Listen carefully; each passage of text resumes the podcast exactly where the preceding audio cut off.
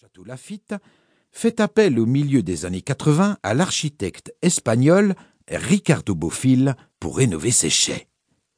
Celui-ci conçoit une salle octogonale soutenue par 16 colonnes herculéennes pouvant accueillir jusqu'à 2200 barriques disposées en cercles concentriques. La force architecturale néoclassique, rigoureuse, presque religieuse du lieu, rappelle le Panthéon de Rome. D'autres propriétaires tentent l'aventure. Claude Bébéard, le patron de la compagnie d'assurance AXA, qui possède le château Pichon-Baron à Pauillac, lance un concours d'architecture en collaboration avec le Centre Pompidou pour la construction de nouveaux chais. Jean de Gastine et Patrick Dillon, qui le remportent, ancrent la construction dans le paysage tout en l'enterrant à moitié pour garder les vues sur le château. Le chai et le château se reflètent dans une grande pièce d'eau, dans une harmonie et une grandeur que rien ne semble pouvoir troubler. D'autres expériences du même type suivront. Jean-Michel Villemotte, le créateur de la galerie des impressionnistes au musée d'Orsay, œuvrera au château Pédesclos. Norman Foster, le créateur du dôme du Reichstag à Berlin, s'est vu confier l'agrandissement du domaine de Château Margaux, au sud de Margaux, les propriétaires du château Les Carmes Aubryon ont fait appel, quant à eux, au célèbre designer Philippe Stark.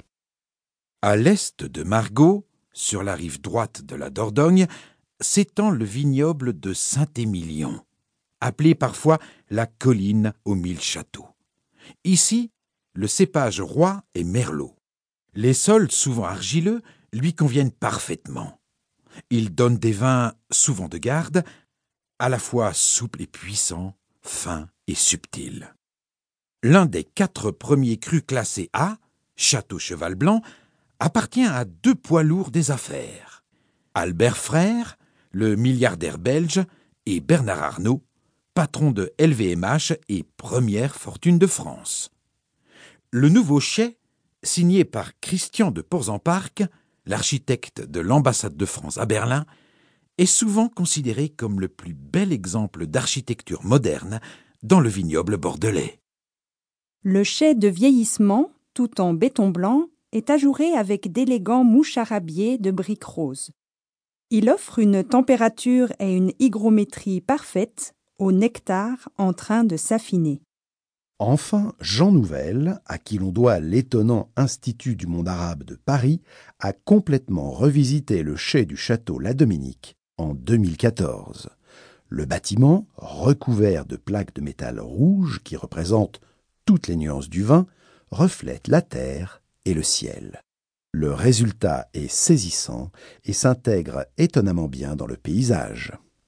L'attrait touristique qui sur la vague de l'euno-tourisme, est certainement l'une des raisons qui explique la fureur de bâtir actuelle dans les vignobles. Mais le geste architectural va plus loin. Avec leur nouveau chai, les propriétaires affirment leur volonté de puissance, d'excellence et leur maîtrise de la technique.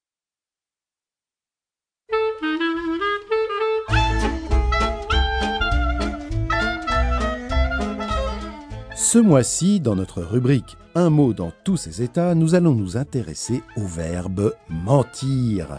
Et nous essayerons de le faire sans que notre nez s'allonge comme celui de Pinocchio. Le verbe mentir vient du latin mens qui signifie esprit ou imagination. Car, comme le rappelle fort justement le dictionnaire littré, mentir, c'est d'abord imaginer. Dans le sens le plus courant de ce verbe, mentir, c'est donc ne pas dire la vérité ou s'en éloigner pour des raisons qui sont propres au menteur, c'est-à-dire à celui qui ment. Les enfants mentent souvent à leurs parents pour ne pas se faire disputer. Cet homme politique a menti en affirmant qu'il n'avait pas de compte bancaire en Suisse. On peut également employer le verbe mentir dans un sens figuré. Dans ce cas-là, il s'applique par exemple au comportement d'une personne. Il prétend me dire la vérité, mais ses yeux mentent. La locution verbale